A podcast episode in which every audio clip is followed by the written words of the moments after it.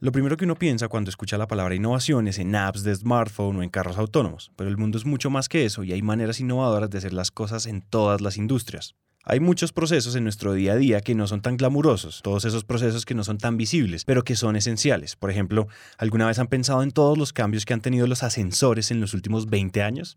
Estoy seguro que no. Bueno, pues ese es el punto. En todas partes se están implementando nuevas maneras de hacer las cosas. Y en el episodio de hoy tenemos un personaje que está en ese plan, innovando en algo que sucede detrás de cámaras.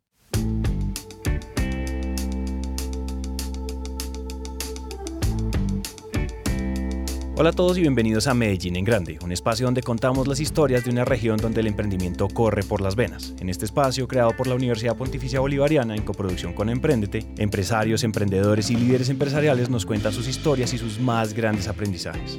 Pero entonces vengan, antes de empezar seguramente se deben estar preguntando por qué la voz del narrador cambió. Bueno, yo soy Santiago, el socio de Juan Pablo, que es el narrador de Medellín en Grande, el narrador oficial. Pero resulta que a Juan le dio una gripa tenaz y no pudo grabar este episodio. Entonces esta historia se las voy a contar yo. Desde, muy pequeño tuve la oportunidad de vivir en, una región eh, que fue muy aporreada por la violencia en Colombia y, y fue Urabá. Fue allí donde tuve que solucionar muchos problemas de mi vida porque nos enfrentamos a una ola de violencia con todas eh, las familias de mis amigos de los, del colegio en ese momento. Eh, no fue fácil, eh, sin embargo, afortunadamente vivíamos en, un lugar donde era muy seguro, era es una base aérea. Entonces ocurrió algo muy especial porque todos los días madrugaba y, veía la operación desde muy temprano, 6 de la mañana, y ver los pilotos despegar continuamente y aterrizar y tener esa fortuna también de volar junto a ellos. Entonces yo pienso que, que ahí es donde empieza como ese momento en mi vida a ver algo, ¿cierto? Él es José Ospina, que hoy nos cuenta sobre su vida y la empresa que empezó hace ocho años. Pero como pueden ver, ese clic sobre lo que quería hacer empieza cuando es un niño, viendo aviones, pilotos y mecánicos todos los días. Y es que no se puede negar que volar es algo totalmente mágico, entonces verlo de frente y con frecuencia tenía que dejar una marca desde pequeño. Pero la vida está llena de vueltas y a veces las cosas no salen exactamente como lo esperábamos. Después de mis 15 y 16 años regresé a Medellín para empezar mi vida profesional. Fue un tema difícil porque esperé ser piloto. Ese fue mi sueño frustrado en estos momentos. Eh, y mi vida se tornó un poco difícil porque esa era eh, lo que tenía pensado de, por vida. Pasó algo muy curioso y es que hace la aviación hace 25 años era una aviación muy difícil a lo que hoy es hoy en día. La aviación, todas, las personas que se graduaban como pilotos difícilmente conseguían un trabajo. Y me pasó algo porque mi hermano es piloto mi padre es técnico de aviación y pues por eso es que mi inspiración como en todos estos temas aeronáuticos.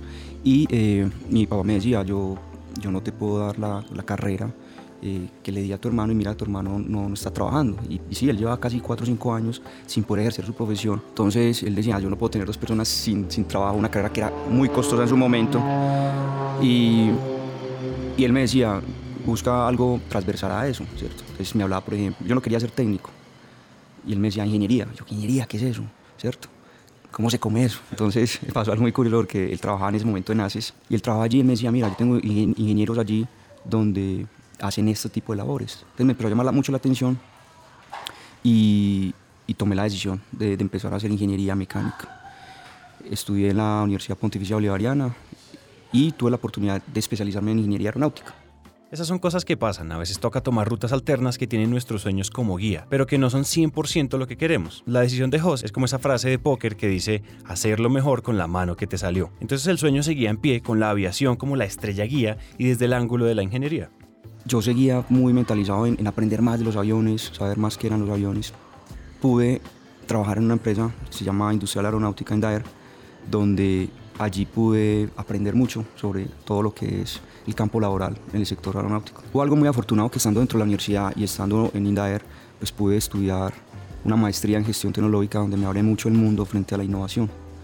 Y, y pasa algo interesante porque me tocó hacer estudios de mercado donde empecé a identificar oportunidades dentro de este sector Ver cómo funcionan las cosas desde adentro es lo que yo llamo observación estratégica, porque cuando uno está haciendo las cosas es que puede ver los detalles, la realidad y en muchos casos las necesidades no satisfechas del mercado. Porque sí, hay historias de gente que tiene una idea muy buena por pura inspiración divina, pero la mayoría de los emprendedores más exitosos fueron muy buenos observadores en sus inicios y se dieron cuenta de ese algo que estaba faltando en su industria. Y si además se pone esa observación a través del lente de la innovación, pues hay una fórmula de la que tiene que salir algo valioso. Cuando estoy en esta empresa, tuve la, oportunidad de hacer un emprendimiento y era un emprendimiento basado en, logística de carga, aprovechando una aerolínea que se llamaba Arcas y ahí nació ese emprendimiento, un emprendimiento que me duró casi un año, pero donde tuve que dejarlo porque tomé una decisión, bueno, ¿sigo con, con logística de carga o sigo con, con, la ingeniería aeronáutica? Definitivamente lo mío era más aeronáutica y, y, se lo cedí pues a los socios con los que estaba actualmente, pero, pero fue un momento de aprendizaje muy, muy grande, ¿cierto? Y ahí empezó, bueno, yo sí soy capaz de emprender, yo sí puedo hacer cosas, ¿cierto? Luego de cuatro años y medio, pues tomé la decisión ya de retirarme y empezar mi emprendimiento. Y arranqué, ¿sí? Algo también muy, muy chévere fue que cuando em, emprendo, mi hijo tenía ya dos años, mi primer hijo, dos años. Y eso también te lleva como a, a generar como esas ganas de salir adelante, de sacar adelante tu familia. Eh, entonces yo creo que son cosas que van sumando alrededor de tu vida para que se, se vayan dando las cosas. La confianza se construye rápidamente cuando uno hace algo y prueba que es capaz. Es como una escalera, con cada escalón uno ve que puede hacerlo y se le mide al siguiente. Es más, podríamos decir que tener una primera empresa que se deja ir es parte de la historia de origen de la mayoría de emprendedores. Antes de seguir, necesitamos algo de contexto sobre ese sector de la aeronáutica para entender cuál es la oportunidad que José aprovecha. El crecimiento de Latinoamérica hace ocho años estaba en una subida muy fuerte y Colombia, por su ubicación en todo el medio entre el centro y el sur del continente, se fue convirtiendo en un lugar clave para el tránsito aéreo. Así como muchos otros negocios que estaban haciendo base aquí, las aerolíneas tienen una demanda de muchos servicios para funcionar, desde el mantenimiento técnico de los aviones hasta la publicidad. Y es en uno de esos servicios que José encuentra lo que hacía falta precisamente con todo ese crecimiento que, hay en, esta industria, nos dimos cuenta que eh, personal calificado ya se iba a quedar corto en el mundo. ¿Por qué? Porque son muy pocos. Claro, una demanda tan alta de recurso humano en todas las áreas. Estamos hablando de, los técnicos, pilotos, ingenieros, eh, tripulantes de cabina de pasajeros, por ejemplo. Pues iba a demandar bastante y que difícilmente iban a estar muy bien preparados. Esto ha hecho que haya más escuelas, ¿cierto?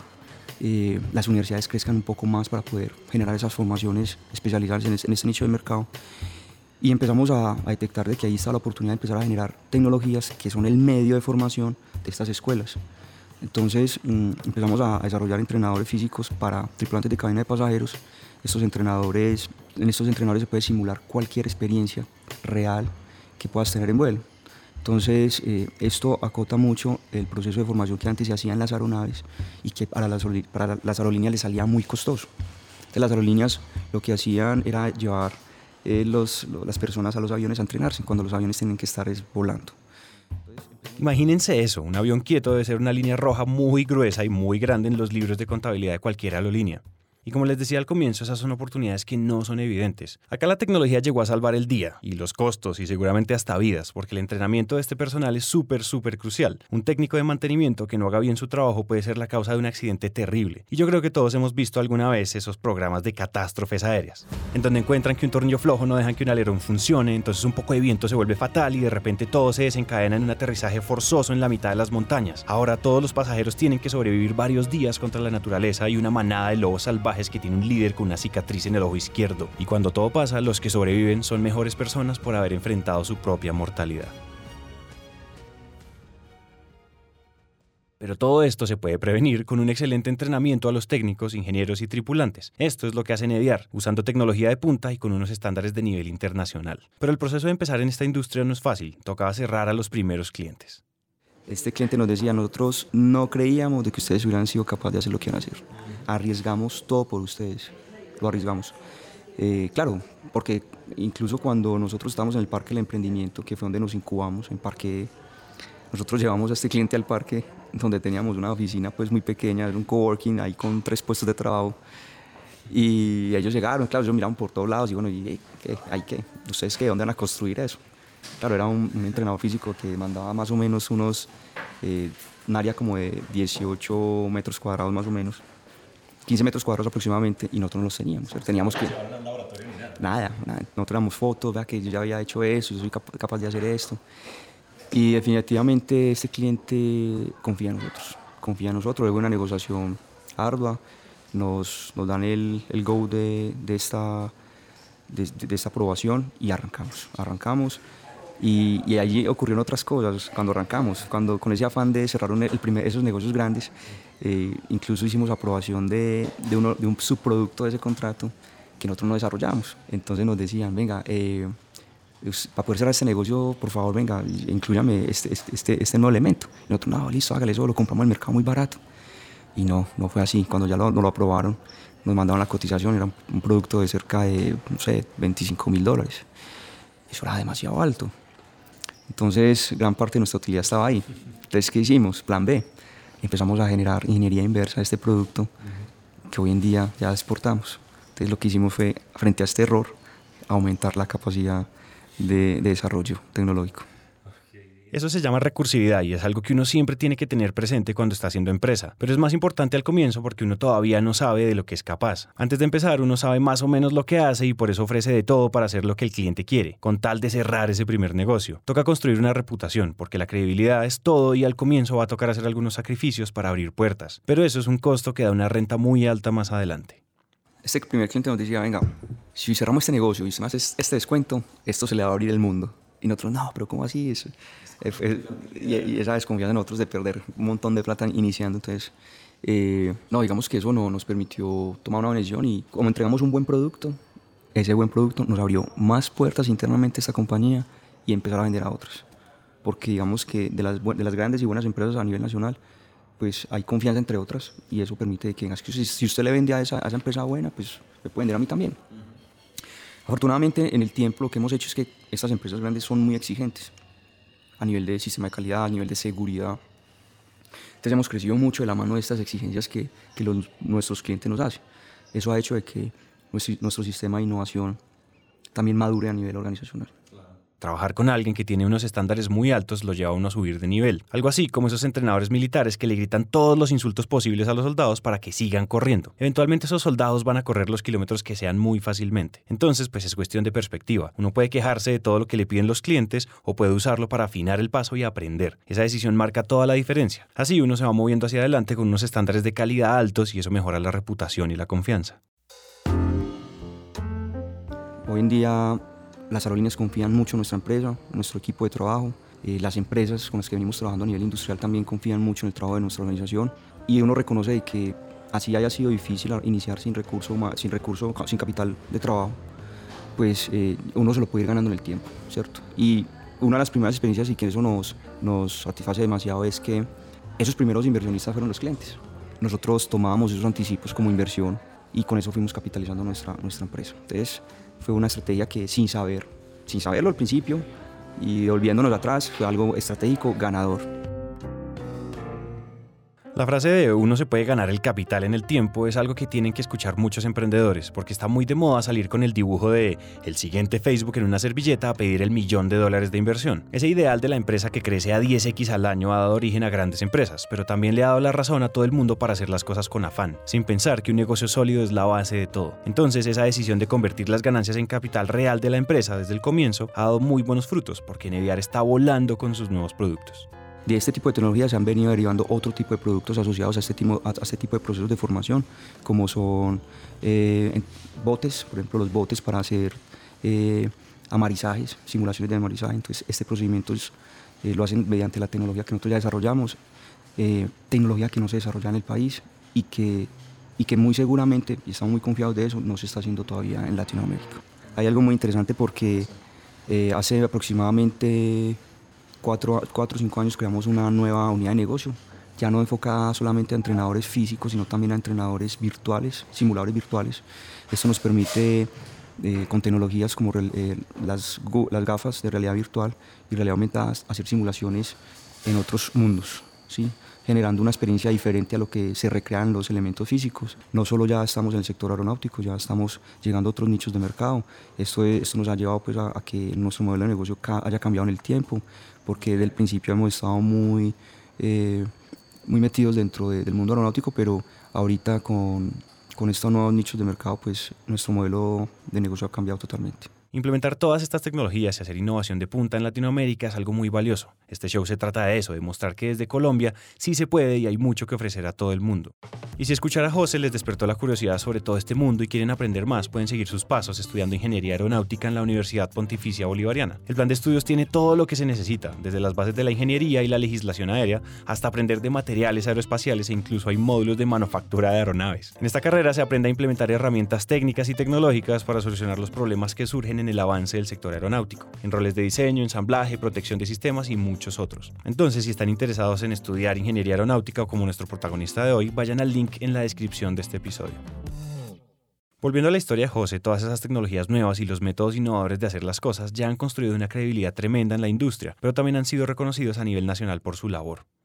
Empezar este emprendimiento, que ya lleva ocho años y medio, Santiago, es un emprendimiento donde ha venido madurando enormemente a nivel organizacional, con puntos claves como la innovación. Es una empresa que ha sido calificada en los dos últimos años como una de las empresas más innovadoras de Colombia el año pasado estuvimos dentro de los 20, este año estuvimos entre los 15 eh, empresas más innovadoras de Colombia y eso, y eso se da porque precisamente ha sido una empresa que con todo el esfuerzo eh, del mundo ha podido eh, desarrollar tecnología que antes no se desarrollaba en Colombia, ha, cambiado el paradigma de que efectivamente en Colombia sí somos capaces de desarrollar tecnologías que en otras partes del mundo se desarrollan y, esto ha motivado a que empresas como Latam, Copa, Avianca sustituyan la importación de equipos tecnológicos que antes se hacían de otras partes del mundo.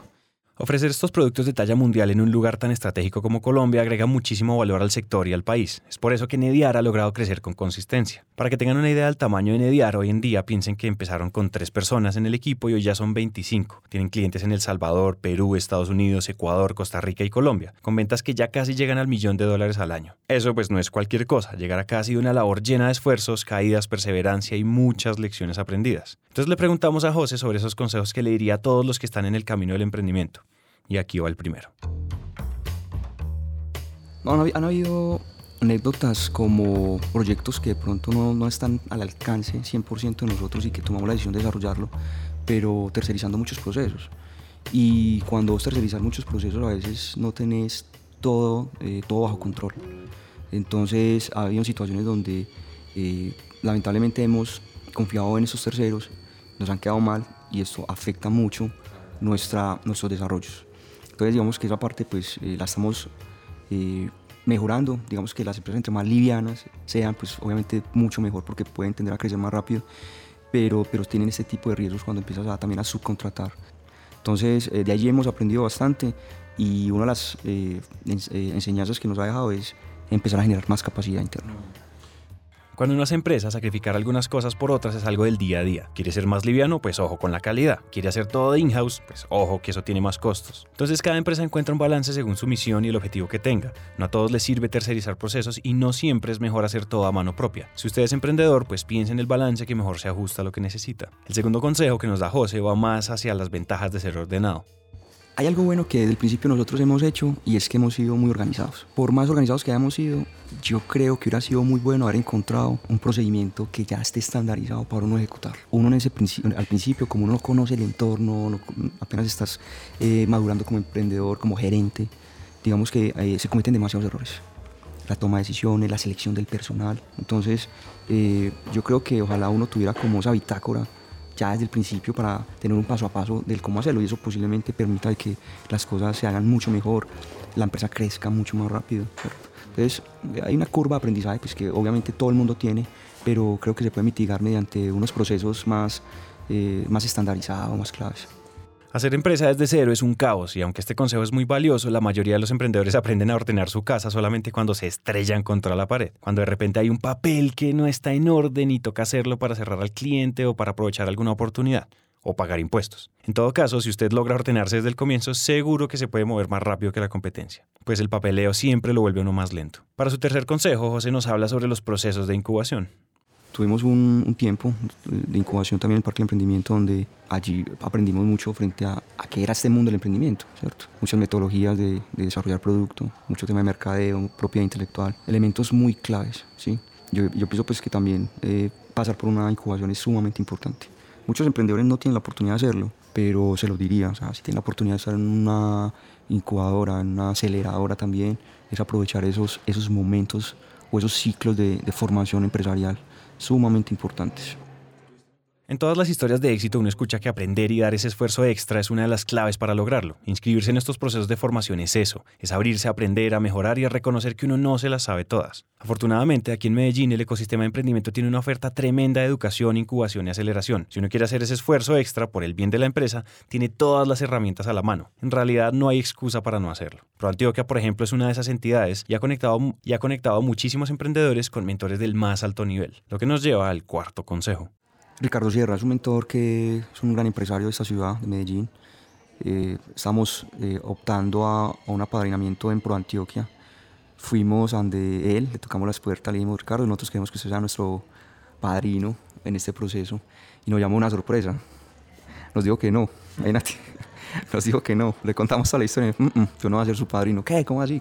¿Por qué no? ¿Qué hicimos? ¿Qué, estamos haciendo de mal? Y entonces nos dijo, no, va a ser mi hermana. ¿Su hermana? ¿Cómo así? ¿Quién es su hermana?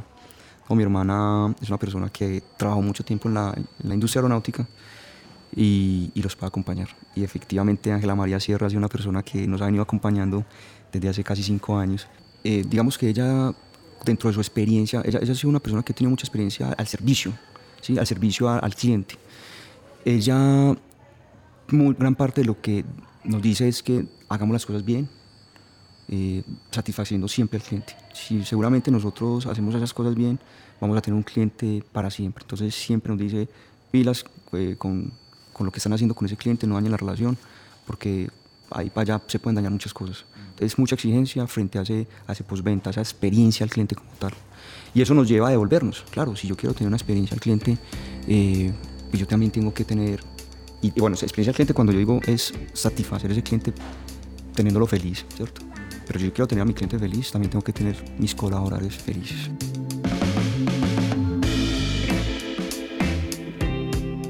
Buscar mentores es clave porque son personas que pueden ver el bosque cuando uno solo está viendo el árbol. Entonces, desde una perspectiva diferente y desde la experiencia, un mentor es un guía que trae mucho valor a la empresa. Como dijimos hace un momento, hay muchas maneras de encontrar un buen mentor y sobre todo aquí en Medellín. En definitiva, un mentor es un paso crucial en el camino del emprendedor. Esta es una de esas historias que nos deja con esa sorpresa y nos muestra que hay un mundo entero detrás de algo que damos por sentado como el transporte aéreo. Los equipos y el entrenamiento del personal son cosas que tienen un mercado muy grande y Nedear está ahí con tecnología de punta buscando hacerlo cada vez mejor. Porque aquí en Colombia no hay nada que enviarle al resto del mundo cuando hablamos de aeronáutica. Y seguro que ustedes no lo sabían. Este episodio fue producido por Julián Cortés y editado por Santiago Cortés. El diseño de sonido fue realizado por Manuel Torres y el trabajo gráfico es realizado por Juan Diego Bernal. Agradecemos muy especialmente a José Ospina por mostrarnos que vamos volando y agradecemos a Claudia Vélez, a Isabel Upegui y a Pablo Ángel de la Universidad Pontificia Bolivariana que hacen este podcast para ustedes. Recuerden que si están interesados en todos los temas de la aviación, la UPB tiene todo lo que necesitan para entrar en este mundo con la carrera de Ingeniería Aeronáutica. A todos ustedes muchas gracias por escuchar y nos vemos en el próximo episodio.